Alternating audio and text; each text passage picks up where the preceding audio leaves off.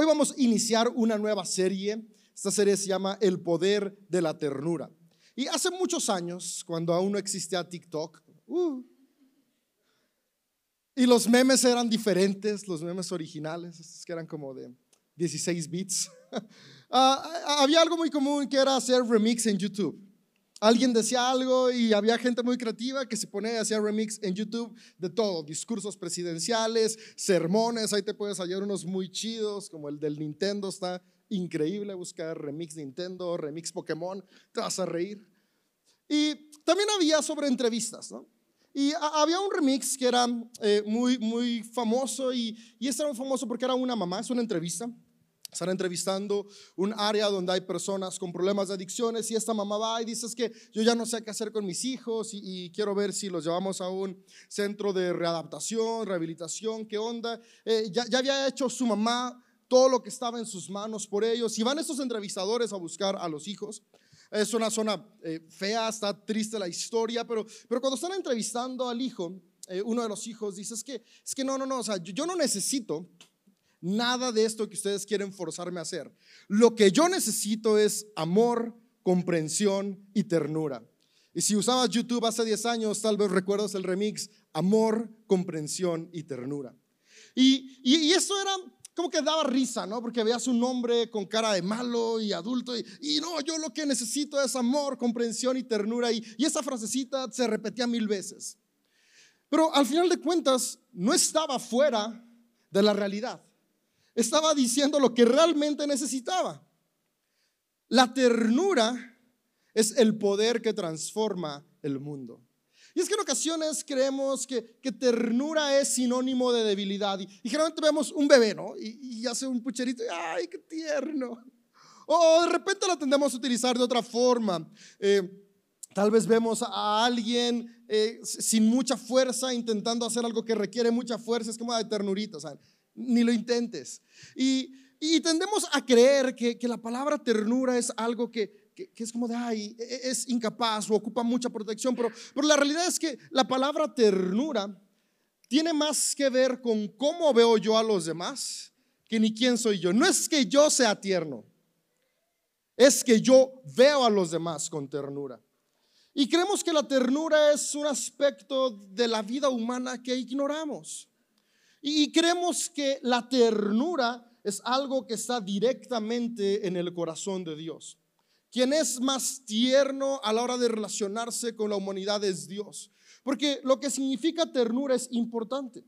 Y ternura lo que significa es la capacidad que tengo de ver o el sentimiento que tengo hacia las personas, que es un amor puro y gratuito, es decir, sin condicionamiento. Por acá está. Sentimiento ante las personas que se consideran merecedoras de un amor puro y gratuito. Y esa parte me gusta, porque no es que yo me considere, sino a quien yo considero.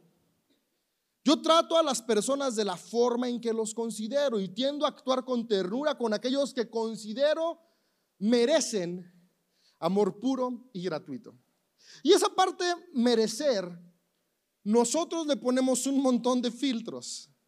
Y todos estos filtros que ponemos determinan a quién yo voy a tratar con ternura y a quién no voy a tratar con ternura. Porque si se lo merece, ah, merece mi amor puro y gratuito.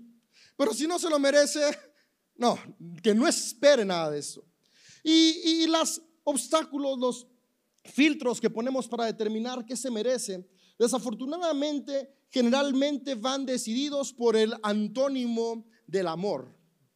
Y el antónimo del amor no es el odio, porque entre el amor y el odio solamente hay una línea, ¿no? están cerquita, no están tan despegados. El antónimo del amor es el egoísmo. Y el egoísmo tiende a llevarnos a generar estos factores de merecimiento, por lo tanto, sin darnos cuenta, deja de ser amor, porque ya es movido por egoísmo y de repente tendemos a preguntarnos, ¿por qué mis relaciones interpersonales no avanzan como espero que avancen? Tal vez porque sin darnos cuenta nos mueve más egoísmo que amor. Ahora, no es para que nos culpemos. Si somos honestos y examinamos la forma en la que nos movemos como seres humanos, hay algo que se llama instinto de supervivencia. Y algo que a mí me ha ayudado mucho es comprender que no se trata de, de sentimientos buenos o malos, porque ahí luego tiendo a descalificarme y cuando me descalifico ya siento que no hay nada más que hacer, sino sentimientos constructivos y destructivos. Y eso en lugar de descalificarme me lleva a analizar a qué le voy a dar más fuerza en mi vida para construir y a qué le voy a ir quitando fuerza para dejar de destruir. Tanto construirme y destruirme a mí mismo, a mí misma, como a quienes me rodean. Y cuando comenzamos a analizar esto, podemos darnos cuenta que, que hace falta esta ternura, hace falta que aprenda a amarme, no por lo que hago, porque lo que hago determina merecimiento, sino por lo que soy. Cada vez que me ve en el espejo, no decir, me amo por eso que hago, o me amo porque estoy bien guapo, bien guapa, o, me amo porque me gustan los outfits que me pongo. No, no, sino me amo porque tengo la imagen de Dios y Dios es amor. Y cada que me veo en el espejo puedo ver amor. Y amo a los demás, no por qué tan bonita está su sonrisa o qué tan rico huelen. Eso es atracción, luego la confundimos. Amo a los demás porque igual, así como en mí veo la imagen de Dios que es amor, puedo ver en los demás esa misma imagen que también es amor. Y esto es ternura. Ternura es cuando comienzo a dar un amor puro y gratuito entendiendo que el merecimiento no viene por lo que hago, sino por lo que soy. Y el merecimiento de quienes están a mi alrededor no viene por lo que hacen, sino por lo que son. Ahora, algo que siempre nos gusta hablar en CDO cuando hablamos sobre amar sin condición es muy importante. El amor no es sinónimo de tolerar opresión. Amor es sinónimo de darle el mismo valor a las personas, pero ese mismo valor también lo tengo yo y si es necesario voy a poner límites para amarme y límites para amar. Pero los límites nunca oprimen. Los límites ponen un freno para cuidar la integridad. Entonces, es muy distinto buscar oprimir a buscar proteger. Y el llamado de Jesús siempre ha sido este, buscar proteger. Algo que me encanta cuando tú y yo podemos leer los evangelios es poder ver a Jesús, Dios plenamente en el cuerpo de un ser humano, poniendo límites. Él pudo haber oprimido a los opresores, pero no hizo esto. Lo que él hizo fue amar, amar con límites sanos que construyeron una pequeña comunidad distinta, pero que generó tanto cambio que más de dos mil años después, el día de hoy, aquí estamos nosotros, siguiendo las enseñanzas de Jesús, que nos recuerdan que hay una mejor manera de vivir y es vivir con ternura. ¿Y qué es ternura? Permitir que el amor nos mueva en todo lo que hacemos. Ahora, ¿qué, es amar? Porque también viene esta parte importante, ¿no? ¿Qué es amar? Porque a veces, como te dije hace un momento, creemos que, que amar tiene que ver con, con, enamoramiento, con las mariposas que siento, ¿no? Y, y, de repente ven por ahí a este Chris, no sé cómo se llama, el de Thor. Hay una serie muy chida que tiene en, en Disney, donde saca como todas sus, las capacidades humanas que tenemos los seres humanos y está nadando en hielo y luego sale y toma amado. Y, nomás va mi esposa y está, también estoy yo acá, mi amor. No igual que él, pero yo sí soy real, no estoy en la pantalla. Pues también a los hombres les pasa, ¿no? Ven a Gal en La Mujer Maravilla y, y creemos que, que, amor es, las cosquillitas que, te hizo sentir tu pareja cuando la conociste por primera vez o, que te hizo sentir el día que te llevó flores. Y, y esos son sentimientos buenos, es enamoramiento.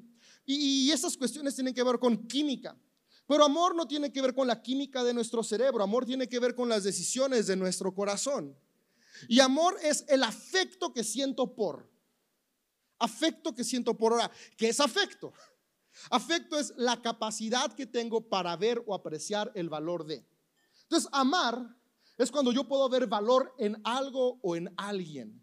Es alguien que dice, amo mi coche y es el que está limpiándolo todo el día y puliéndolo y, antes de dormir se ve que no tenga ningún rayón. Es porque veo un valor en ese vehículo. Ojalá y también, así como algunos pulen el coche, pulan la relación con su esposa, su esposo, sus hijos e hijas, y vean que antes de acostarse no haya ningún rayón que la vida les haya dejado y si les dejó poder pulirlo. Pero en ocasiones pasa esto, decimos amo, pero en realidad solamente quiero. Porque amar es poder ver el valor que hay en las personas y el valor nos lleva a actuar. Me gusta como en Juan 13 Jesús está teniendo una conversación con sus discípulos. Eh, Juan 13 es parte de un relato que se da en lo que podríamos conocer como la última cena. Ese último momento que tiene Jesús de intimidad con sus seguidores antes de ir a la cruz es muy descriptivo en el Evangelio de Juan. Y mientras está Jesús hablando, podemos encontrar en, en varios capítulos este discurso, conversación que tiene con Jesús. Pero hay un punto importante que podemos encontrarlo en el verso 34, donde Jesús le dice a sus seguidores un mandamiento importante que les da. Y, este mandamiento debería de ser el fundamento de la iglesia. Sabes, la, iglesia que somos tú y yo, nuestra misión es seguir extendiendo el mensaje de Jesús. Y este mensaje se extiende recordando lo que Él quería que hiciéramos. Y le dice a sus seguidores, hey, miren, ahora les doy un nuevo mandamiento. Ámense unos a otros tal como yo los he amado. Ustedes deben amarse unos a otros. Me gusta lo enfático que es Jesús al explicarles esto. No les dice, ¿saben qué? Sería muy bueno que se amaran. Mira, Pedrito, ya bájale tres rayitas y, pónganse las pilas. Santiago, dejen de estar peleando por quién va a estar a mi izquierda, a mi derecha. Eh, dejen de criticar a los demás. Eh, permitan que los niños se acerquen. Creo que les he enseñado muy bien. Sería muy bueno que amaran. Creo que si aman, las cosas van a ser mejor. Jesús no les dice sería bueno, dice deben de. Algo que me llama mucho la atención sobre las enseñanzas de Jesús es que él siempre fue muy abierto y respetuoso. Impuso pocas cosas. Al ser humano nos encanta imponer, ¿no? Porque sentimos que cuando imponemos tenemos autoridad y, ya nos encanta sentir que tenemos autoridad. Pero Jesús impuso pocas cosas y si leemos con atención los evangelios, eh, él no era un maestro que estaba imponiendo reglas sobre sus seguidores. Pero lo más importante sí fue muy claro y sí lo impuso. Dijo, deben de deben de amar. Sabes, para ser seguidores de Jesús tal vez podemos estarnos preguntando, ¿qué reglas debería de seguir? Está muy fácil porque Jesús solo dejó una, amar. Hubo un momento donde se le acercan unos maestros de la ley y ellos tenían cientos de mandamientos, literalmente cientos. Y querían decirle a Jesús, Jesús, ¿cuál de estos cientos es el más importante? Porque seguir cientos de reglas está difícil y queremos hacer lo mejor posible. Jesús, esperen, todo se resume a ama a Dios, ama a tu prójimo como a ti mismo. Amar a Dios, amarme a mí para amar a los demás. Pero tal vez pasa el tiempo y Jesús se dio cuenta de algo importante. Es que el amor propio es algo que tenemos que desarrollar y aprender. Y tal vez vio que sus discípulos no se amaban tanto y como no se amaban tanto, pues amaban a los demás de la manera que se amaban a ellos. Y no era la mejor forma. Digo, antes de irme tengo que dar un upgrade a esto, porque si no va a haber caos. ¿Saben qué? No se amen como se aman ustedes. Mejor ámense como yo los amo. Porque no hay amor más grande, más perfecto y más tierno que el amor de Dios. Y con ternura entendamos esto. Amor puro e incondicional. Amor que no está esperando que haya un merecimiento, sino que se otorga. Y es que tal vez tú y yo ya hemos experimentado el poder de la ternura, el poder del amor incondicional de Dios en nuestra vida, que, que nos ha llevado a cambiar nuestra autopercepción, que nos ha llevado a experimentar libertad de ataduras, que nos ha llevado a experimentar una gracia sin igual. Y ese mismo poder que tal vez el día de hoy ya ha comenzado a cambiar nuestras vidas, hoy está en nosotros. Porque Jesús fue claro en decir que el Espíritu iba a estar en cada persona. Y que el Espíritu ya está en cada persona. Y el Espíritu es Dios mismo. Y también lo podemos encontrar en las cartas de Juan. Podemos ver que este Espíritu es Dios y Dios es amor. Por lo tanto, el mismo poder, el mismo amor que te transformó, está en ti y a mí para impulsarnos y llevarnos a transformar nuestro entorno. Primera de Juan 3 dice algo importante sobre el amor. Y Primera de Juan 3 en los versos 18 y 19 dice, queridos hijos, que nuestro amor no se quede solo en palabras. Mostremos la verdad por medio de nuestras acciones. Nuestras acciones demostrarán que pertenecemos a la verdad. Entonces estaremos confiados cuando estemos delante de Dios. Amar va más allá de decir te amo. Amar es más cómo actúo, las acciones, las palabras, lo que digo y lo que hago determina si amo a alguien o no amo a alguien. Yo puedo decirle a alguien te amo todo el tiempo sin amarlo. Y puedo no decirle a alguien te amo amándolo, aunque si ya lo haces también dilo. Está padre escuchar que te digan te amo, te quiero. Pero aquí es muy importante, ¿no? Porque es muy fácil poder decir te amo, pero el reto está en amar.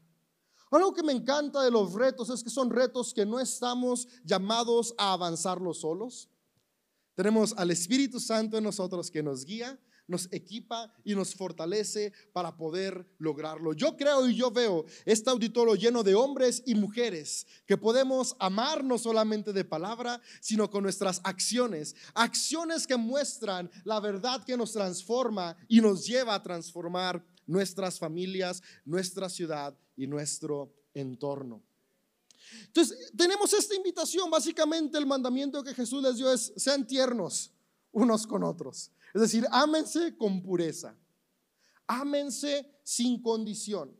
Y el amor lleva acciones. Y en esta serie queremos ver seis acciones que nos llevan a poder amar de verdad. Es decir, actuar y demostrarle a quienes nos rodean que los amamos. Y en CDO estamos convencidos que el primer lugar para comenzar a mostrar amor es nuestra familia.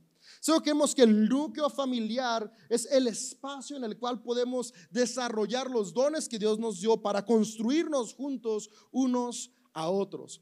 Familias fuertes traen como resultado una sociedad fuerte. Queremos un mejor México, un mejor San Francisco. El cambio comienza con nosotros. El cambio no va a llegar en 2024 o en 2030, las siguientes elecciones o las otras.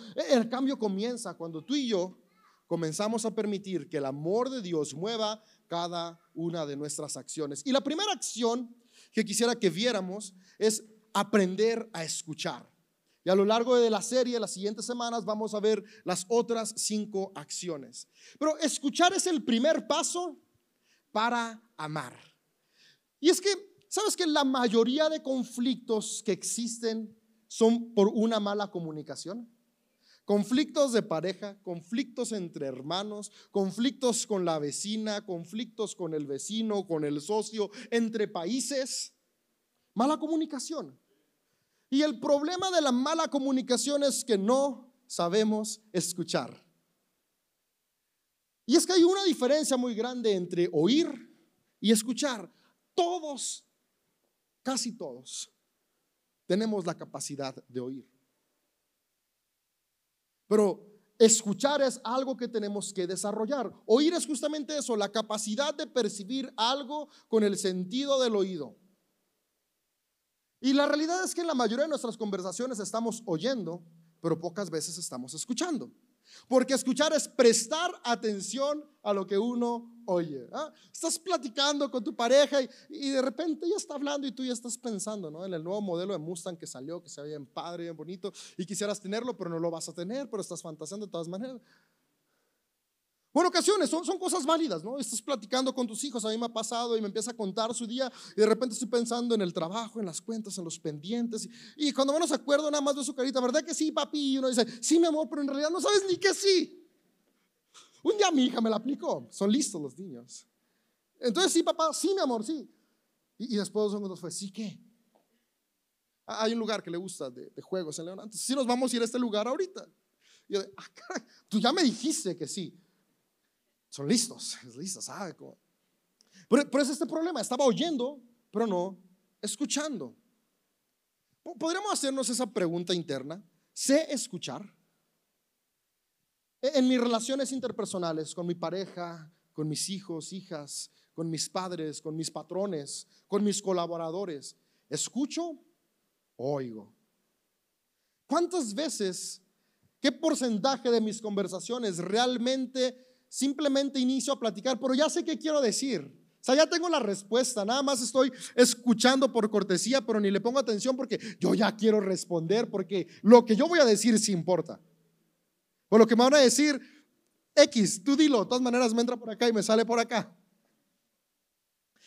Y, y eso lo que hace es que nos lleva a restarle valor a las palabras de las personas con las que nos rodeamos. Y si recordamos que amar es dar valor, entonces estamos dejando de amar cuando dejamos de escuchar.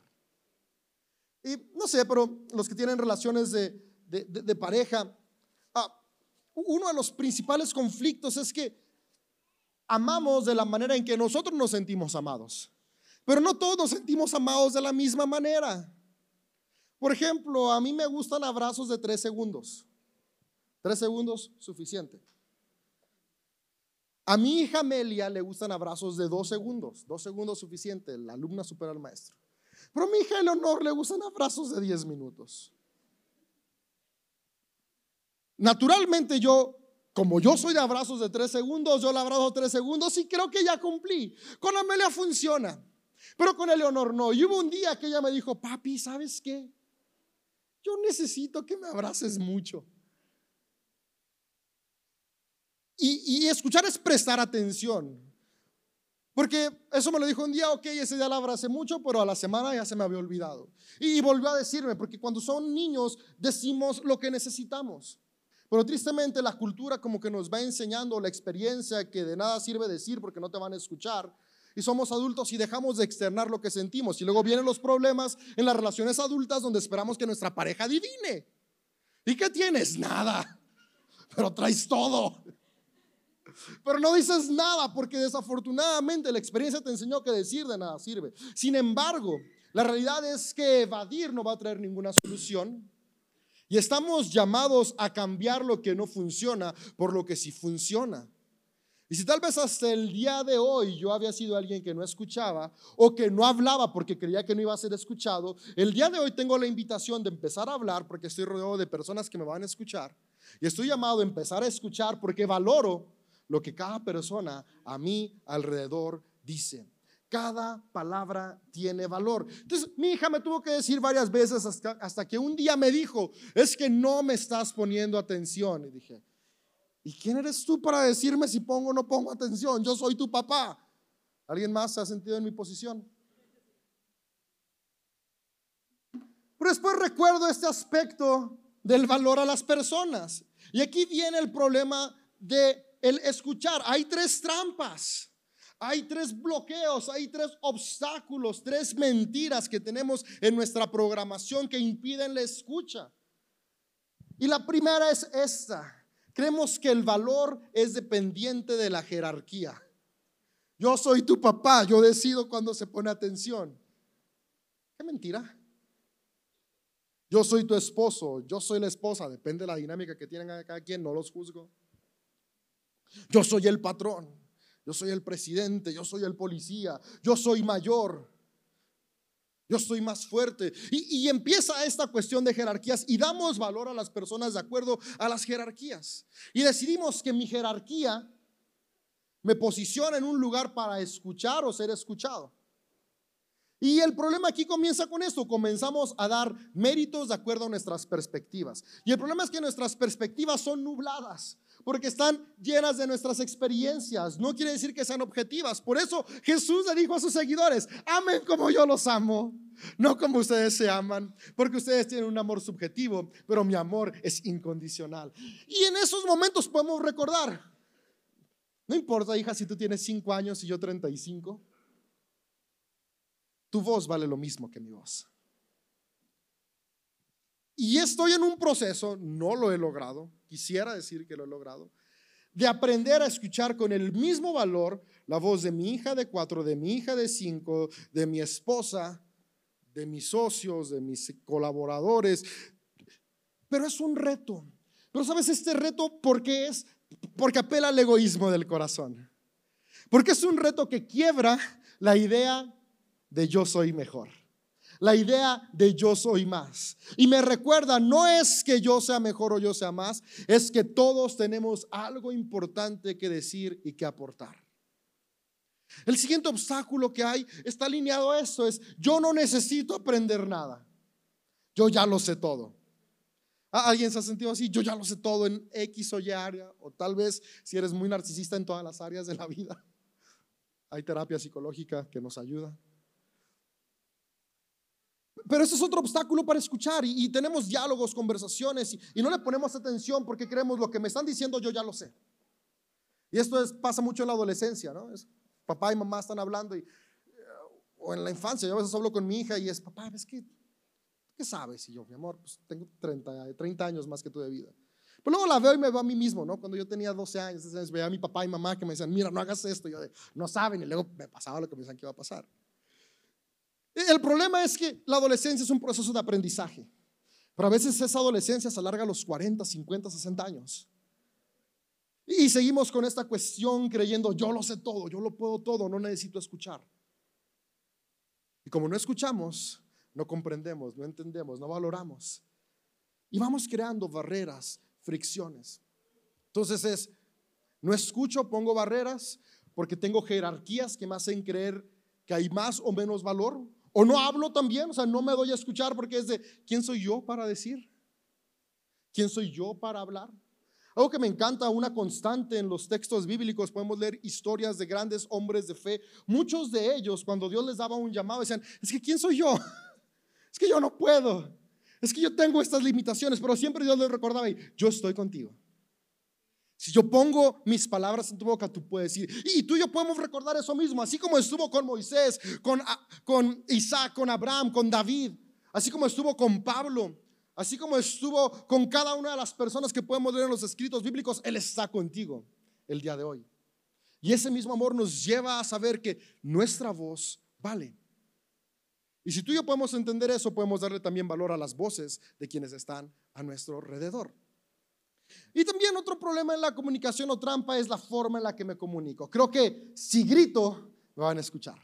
Por una de dos, o porque siento que nadie me escucha, o porque siento que todos me tienen que escuchar. Y de nuevo esto va al valor. Si me siento inferior, grito para sentirme superior. Si me siento superior, grito para opacar a los demás. Y esto nos regresa a la importancia y el poder de la ternura. La ternura es donde tenemos la capacidad de vernos todos y todas, más allá de nuestros méritos, sino todos y todas con la imagen de Dios, que es la misma en cada uno de nosotros. ¿Por qué no volteas a tu alrededor? A las personas que están sentadas cerca de ti, atrás de ti, enfrente de ti. Somos distintos, diferentes, unos más altos, unos más bajitos, unos más catedrales, otros más capilla. Tamaños. Pero todos tenemos la misma imagen de Dios, el mismo valor. Dentro de nosotros está el mismo valor. Tú y yo podemos tener cofres de distintos tamaños, todos con la misma moneda de oro del mismo valor. No importa si el cofre mide 3 metros o mide 5 centímetros, dentro tiene la misma moneda. Pasa lo mismo con cada uno de nosotros. No importa el cofre, lo que importa es lo que está dentro, lo que está dentro es el Espíritu de Dios, que es el mismo, que es lo que nos da valor a cada uno de nosotros. Entonces, para comenzar a dar estos pasos de amar, comienzo a dar el paso de la escucha. Empiezo a escuchar, porque escuchar nos lleva a conocer. ¿Sabes? Escuchar dignifica, escuchar valora y es tantito, es justamente eso, el espíritu de humildad. En CDO decimos constantemente que somos una iglesia de personas humildes. Es decir, que podemos vernos y ver a los demás con el mismo valor que Dios nos ve. Y ese valor es un valor alto. Es decir, todos valemos mucho. Hay un pasaje que está en 1 Reyes 19 que puede ayudarnos a ver cinco aspectos que nos van a ayudar a poner en práctica una mejor escucha. Y este pasaje dice lo siguiente, como contexto está Elías, vamos a hablar de Elías, uno de los profetas más importantes para la tradición judía y por lo tanto después para la espiritualidad cristiana que damos mucho de estos conceptos. Y Elías fue un hombre que hizo muchos milagros, hizo muchas cosas, pero había de repente cosas en su corazón que aún tenían que sanar. Y, eso me recuerda esta parte de las jerarquías, ¿no? Hay ocasiones donde sentimos que ya lo logramos todo, pero, pero si nuestro corazón aún no ha sanado, aún no se ha dado cuenta que el valor no lo da Dios, no lo que hacemos, cuando viene en crisis nos desplomamos. Y hubo una crisis que desplomó Elías y Elías llegó al punto de la depresión tan grande que lo único que él quería era morirse. Así que de nuevo, algo que me encanta en la Biblia es que la Biblia no esconde los sentimientos humanos. Es normal sentir desesperanza. Pero algo que me encanta es que en cada momento de desesperanza aparece Dios para recordarnos que aún hay más. Así que amigo, amiga, si hoy estás en un momento de desesperanza por la situación que sea, hoy también está Dios para recordarte que aún hay más para ti. Y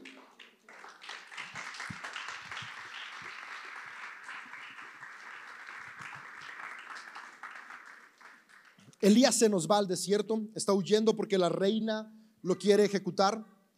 Y en medio de esa huida, el, pasaje dice que estaba escondido en una cueva y llega un ángel, un mensajero de Dios, y, le dice que coma, que descanse, que se duerma, que agarre pilas, que agarre fuerzas. Y tiene esta interacción un par de veces con el ángel, con un mensajero de Dios.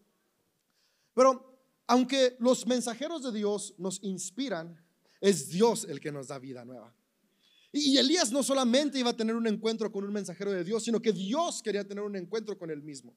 Y en este pasaje, aunque habla de la capacidad que Dios tiene para hablarnos y la transformación que hay cuando Dios nos habla, me encanta que al final de cuentas Dios nos ama para amar. Y Dios nos enseña a escucharlo para que aprendamos también a escuchar a los demás. Así como Él nos ama sin condición para que amemos a otros sin condición, Él nos habla y nos enseña a escuchar para ir y escuchar a otros. Y es lo que trata este relato, o la enseñanza que quiero que veamos en este relato. El Señor le dice, Elías, ¿qué haces aquí? En la cueva, escondido. Te he servido con gran celo, Señor Dios Todopoderoso, le respondió Elías. Pero el pueblo de Israel ha roto su pacto contigo, derribó los altares, mató a cada uno de los profetas, y yo soy el único que queda con vida. Y ahora me buscan para matarme a mí también. El Señor le dijo, sal y ponte de pie delante de mí. En la montaña, mientras Elías estaba ahí de pie, el Señor pasó y un viento fuerte e impetuoso azotó la montaña. La ráfaga era tan tremenda que las rocas se aflojaron pero el Señor no estaba en el viento.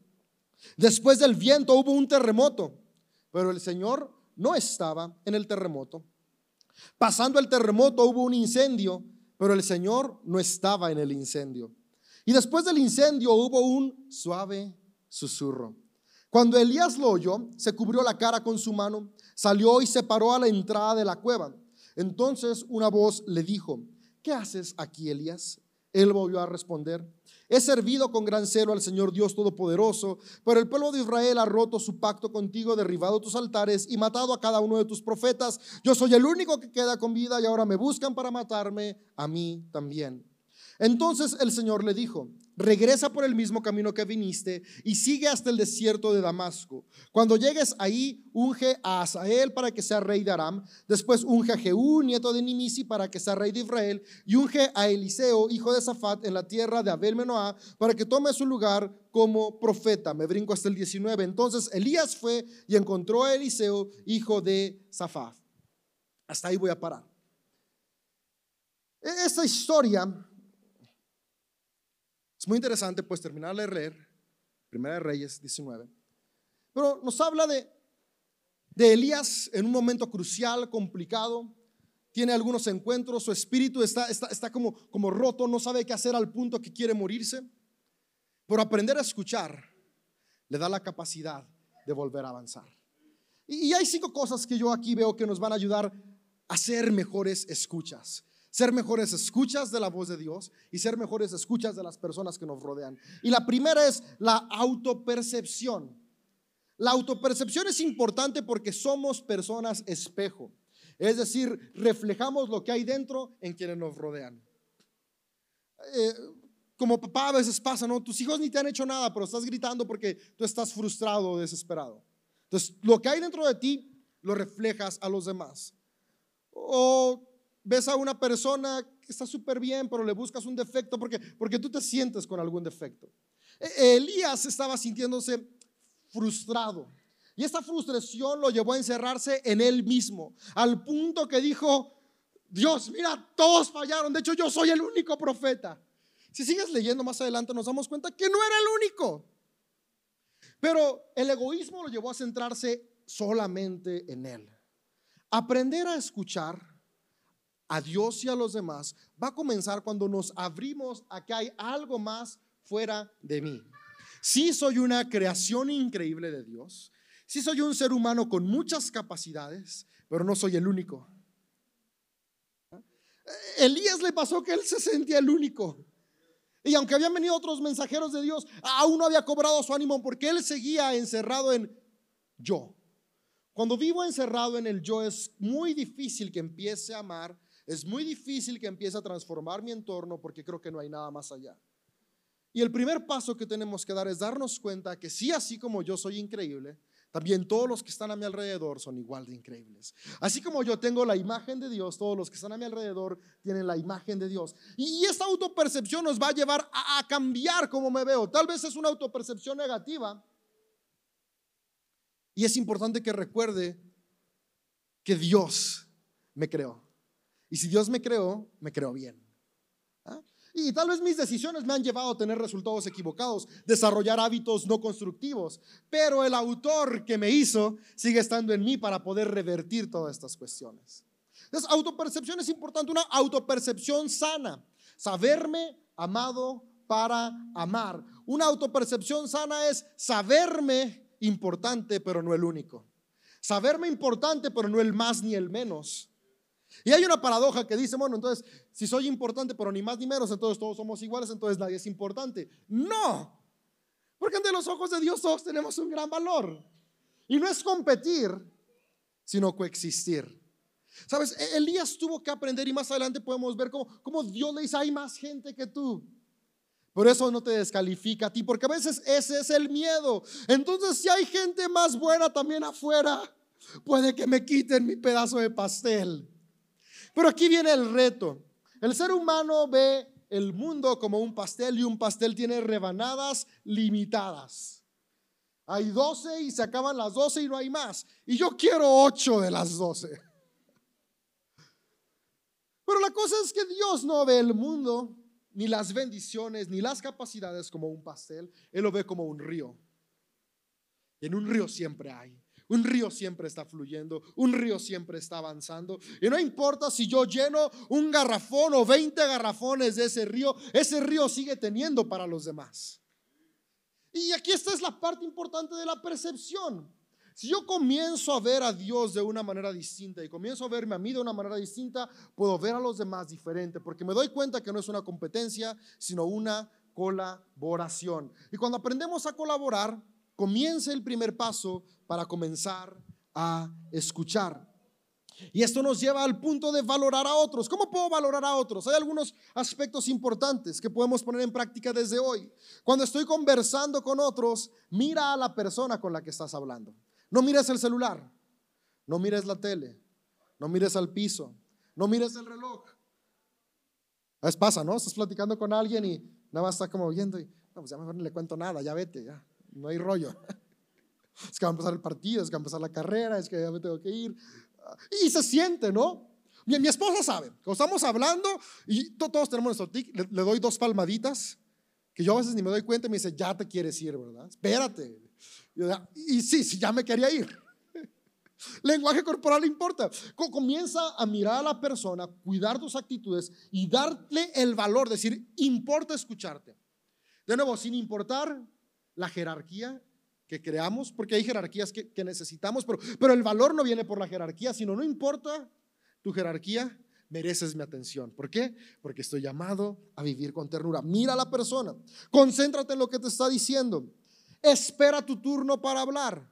Esto es valorar la voz del otro. Está hablando y empezamos a atropellar sus palabras. No, pero es que espérate, mírate. Yo tengo una mejor. Tal vez sí es una opción distinta, pero espera tu turno. Ten empatía. Y esa es una de las cosas más importantes para poder escuchar. Ponte en el lugar de la persona. Cuando escuchamos, escuchamos desde nuestra realidad, pero recuerda, mi realidad es muy distinta a la realidad del que me está hablando. Como padres, esposos, eh, colaboradores, patrones, eh, importa, tal vez yo como colaborador estoy hablándole a mi patrón, es que tú no me entiendes, tú no sabes que, y yo no sé lo que mi patrón está viviendo o experimentando, y tal vez él está haciendo todo en sus manos para que la empresa salga, pero desde mi experiencia, él nada más está en Miami disfrutando margaritas. Y ni está en Miami. Tal vez dice voy a Miami, pero es la calle Miami en León, ¿no? Donde está el proveedor. Y... Empatía al escuchar es importante. Poder decir, ¿qué, está sintiendo esta persona? ¿Qué, ¿Qué experimentó mi pareja? ¿Por qué me dice esto? Porque al escuchar no es qué siento yo, qué experimento yo, sino qué experimenta él o ella. Y esto me encanta porque es lo que hizo Dios. Dios no vino a encontrarse con el ser humano como este ser todopoderoso y omnipotente. Él tuvo empatía al venir en la persona de Jesús, 100% hombre, a experimentar lo que tú y yo experimentamos, hambre, sueño, decepción, dolor, llorar. Porque no se trata de escuchar desde mi posición, sino escuchar como iguales. Y si Dios lo hizo por la humanidad a través de Jesús, tú y yo también estamos invitados a hacerlo con nuestra esposa, esposo, hijos, hijas, padres, madres, etc., etc. Empatía. Entonces, primero cambio mi perspectiva, pero segundo, valoro a quien me escucha. ¿Cómo lo valoro? Prestándole mi atención, poniéndome en su lugar, siendo empático. Dios fue empático con Elías, lo vio cansado, mandó un mensajero a que le diera comida, a que le diera agua, a que lo mandara a dormir. Es una invitación también para ti, para mí, para buscar primero como suplo la necesidad antes de dar mi opinión. Sabes, la opinión de Dios contaba. Lo que Dios tenía que decirle a Elías era importante. Pero esperó el momento adecuado, primero viendo que Elías tuviera suplidas las necesidades básicas para después opinar. Tú y yo cuántas veces hacemos lo mismo con nuestros hijos o pareja. Queremos mandar luego, luego, y tal vez son buenas cosas, no estoy diciendo que sean malas, pero primero hay que hacerle saber a esta persona que nos importa por lo que es, por encima de que haga lo que queremos decir. Vamos a escuchar, a ser empáticos, a darle valor a las personas. Siguiente cosa que, que es importante, silenciar el ruido es importante para escuchar. Si no silencio el ruido, no puedo escuchar. Puedo oír, pero no escuchar. Y el cambio viene cuando escuchamos. Ahora, ¿qué ruido voy a bajarle? No nada más al estéreo del coche o al volumen de la tele, también al volumen de mi cerebro, al volumen de mis pensamientos, al volumen de mis prejuicios. ¿Sabes? Escuchamos con prejuicios, ya sé lo que me va a decir, ya sé lo que me va a pedir, ya sé por dónde va. Espérate, todavía ni siquiera empieza. Y si va por donde mismo, entonces es una alerta de que no has escuchado, has oído, y por eso te lo están repitiendo. Ah, eliminar el ruido, quitar prejuicios. Y hay dos herramientas muy buenas que van a ayudar para eliminar prejuicios. Y estas las aprendí con mi terapeuta y te las quiero pasar. Y la primera es cuando estás conversando, escuchando, hacer una pausa no para hablar, sino para preguntar. Lo que quieres decir es, o sea, te está diciendo algo y tú lo estás interpretando desde tu perspectiva. Pero tal vez lo que te quiere decir la persona es muy distinta. Ah, y no sé si soy el único en relación de pareja que le pasa, pero yo seguido entiendo completamente lo opuesto de lo que mi esposa dice. ¿Se puede ir con mis amigos? Sí, me voy bien feliz, no, yo no le voy a decir no. O sí después de esto. Eh, pregunta, ¿no? Oye, ¿lo que me estás diciendo quiere decir esto? Y a la persona va a decir, ah, sí o no. Y después continúa, pero, pero queremos hablar para dar nuestra opinión. No es hablar para dar mi opinión. Apagar el ruido es apagar el ruido de mi opinión para escuchar y asegurarme que estoy entendiendo. Después al final de una conversación, cuando los dos hablaron, darse un pequeño resumen. Ok, esto que hablamos, lo que quisiste decir fue, y, pequeño es en serio, ¿eh? pequeño. No es hablar el doble de lo que la otra persona habló. Y, y eso apaga el ruido del prejuicio y apaga el ruido de los malos entendidos. Porque muchas veces tal vez sí tenemos la intención de escuchar, pero de nuevo, nuestras palabras son limitadas. ¿Y qué mejor que poder asegurarnos que entendimos lo que la otra persona quiso decir? ¿Te imaginas si siempre entendiéramos lo que nuestra pareja nos dice? Menos peleas. Y si desde novios entendiéramos lo que nuestra pareja dice, menos matrimonios que tal vez nunca tenían que haber llegado a ser, ¿no? Es que yo pensaba que eso, ya me di cuenta que no. No, pues yo nunca te dije eso, no, pero ¿cómo no? Si de novios aprender a escuchar. Tal vez menos trabajos, que tal vez nunca tendríamos que haber estado ahí. Es cuando yo vi los requisitos del trabajo, dije, claro que sí soy, pero ya que llegué, no. ¿Cuántos conflictos podríamos evitarnos si nos aseguramos que lo que escuchamos es lo que la otra persona quería decir? Me llama la atención cómo Dios le pregunta dos veces a Elías, ¿dónde está? Pero no es que él no supiera en dónde está. Elías da la misma respuesta las dos veces. No es que Dios necesitara volver a escuchar para entender. Pero es que al final de cuentas Dios nos está dejando aplicaciones, porque tú y yo sí necesitamos en ocasiones escuchar dos veces lo mismo para comprenderlo. Y lo que nos está diciendo Dios en este pasaje es que escuchar importa tanto que no importa que te tenga que repetir dos o tres veces lo mismo. Cuando Jesús está hablando con Pedro, lo podemos encontrar en Juan 21 a la orilla del lago, le dice, Pedro, ¿me amas? Sí, sí, te amo. Entonces, Pedro, ¿me amas? Tal vez Pedro, Jesús, ¿te limpiaste bien los oídos? O, no sé si te amo. Pedro, ¿me amas? Si te amo. Y después, ok, entonces cuida a mis ovejas. Se aseguró que lo que para Jesús era amar, Pedro también lo entendiera, porque tal vez para Pedro decir sí te amo era una cosa muy distinta a lo que Jesús esperaba. Y aquí viene de las dos partes trabajo y esto se logra cuando tenemos humildad, porque ni yo me siento superior como de ya te lo dije una vez y si no me escuchaste fue tu problema. Ni me siento del otro lado de ay otra vez la misma cantaleta sino que nos damos la oportunidad de entendernos. Y tal vez si, si, tú y yo vamos leyendo con, con esta búsqueda, los textos bíblicos, nos vamos dando cuenta de la importancia de la escucha. Una de las cuestiones que más vienen en los textos bíblicos es escucha, presta atención, escucha, porque de el oír viene el hacer. ¿Ah? Entonces, vamos a comenzar a apagar los ruidos. Después no se trata del terremoto, huracán, incendio. La clave está en el susurro. Y esto es muy importante porque creemos que nos vamos a dar a escuchar si actuamos como un terremoto. Un huracán, un incendio y así me van a oír. Pero, me encanta como, como nuestra forma de hablar humana es esta fuerte. Pero Dios habla en el susurro. Y si la voz más importante que podemos oír habla con un volumen moderado, Estamos invitados y llamados a hablar de la misma forma. Cuando gritamos, nuestras alertas se prenden, porque entramos en modo supervivencia y dejamos de escuchar y solo estamos oyendo. Y me pasa, yo a veces soy humano y le grito a mis hijas. Y me doy cuenta que cuando les grito no hacen nada. Llorar, asustarse. Porque dejan de escuchar para pasar a oír. Y es una reacción natural de nuestro cuerpo. Y después eso genera condicionamiento, como no quiero que me griten porque no quiero sentir esa ansiedad, pues simplemente hago, no sé ni por qué, pero hago. Y a veces nos encanta eso, ¿no? ¿Y por qué lo voy a hacer? Porque yo digo y punto. No, no, esto nos lleva a construir relaciones fracturadas. Y Jesús vino a restaurar relaciones, a volver el corazón de padres e hijos, hijos a padres, a restaurar relaciones interpersonales, a restaurar naciones. Y comienza con salirnos del terremoto renunciar al incendio, renunciar al huracán para abrazar el susurro. Palabras apacibles, palabras de amor, palabras que edifican, que levantan, que transforman. ¿Sabes? Eh, no se trata de insultar para que me entiendan. No se trata de ofender, sino de levantar y equipar. ¿Qué tal si hoy comenzamos a darnos cuenta de eso, ¿no?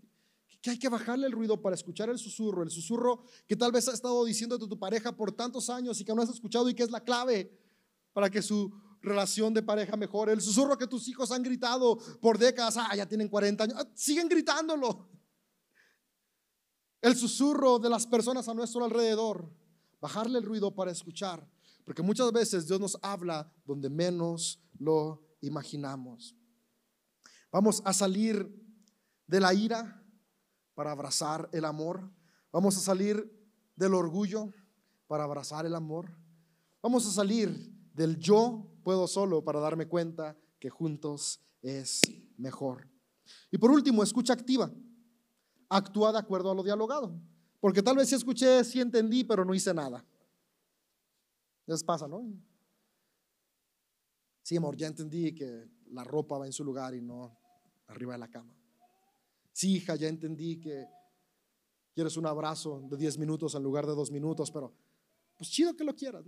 Me, gusta como Dios le da instrucciones a Elías. Una vez que está animado, una vez que está listo, ok, ahora ve y haz esto, y haz esto, y haz esto. Y me encanta cómo cierra este relato diciendo, y Elías fue y encontró a.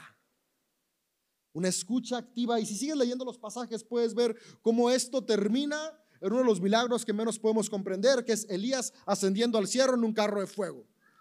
Muy Hollywood, porque Dios hace cosas más grandes de lo que imaginamos. Pero esto fue posible. E-, esa cuestión de Elías yendo al cielo en un carro de fuego es el resultado de haber escuchado. Y lo que escuchó, haberlo hecho. Sabes, tus relaciones interpersonales pueden cambiar y ser tan extraordinarias como lo extraordinario que suena un hombre yendo al cielo en un carro de fuego. Tus relaciones laborales pueden ser tan extraordinarias como esto. Pero todo comienza con aprender a escuchar. Y aprender a escuchar comienza con abrazar la ternura, es decir, entender que podemos amar no por lo que merecen, sino por lo que son. Porque al final de cuentas, lo que son son personas a la imagen de Dios. Que no nos ponemos de pie y cerramos recordando lo que Jesús les dijo a sus seguidores. Así que ahora les doy un nuevo mandamiento.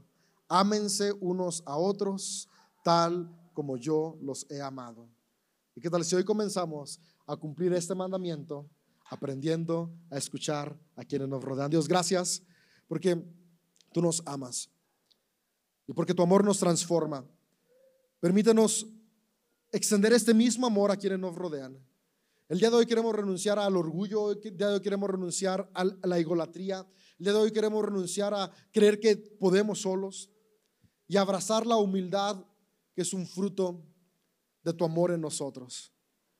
Que hoy podamos ser hombres y mujeres que nos damos el tiempo y el valor para escuchar, que somos hombres y mujeres que nos atrevemos a hablar, que somos hombres y mujeres que generamos diálogos transformadores y que podemos actuar de acuerdo a Dios. Pero sobre todas las cosas, hoy yo te pido que, que podamos ser hombres y mujeres que te escuchamos a ti, porque si oímos tu voz y seguimos tu instrucción, como resultado de ello, vamos a poder amar para transformar y avanzar para seguir extendiendo tu reino en nuestra familia, en nuestra ciudad, en nuestra nación. Amén.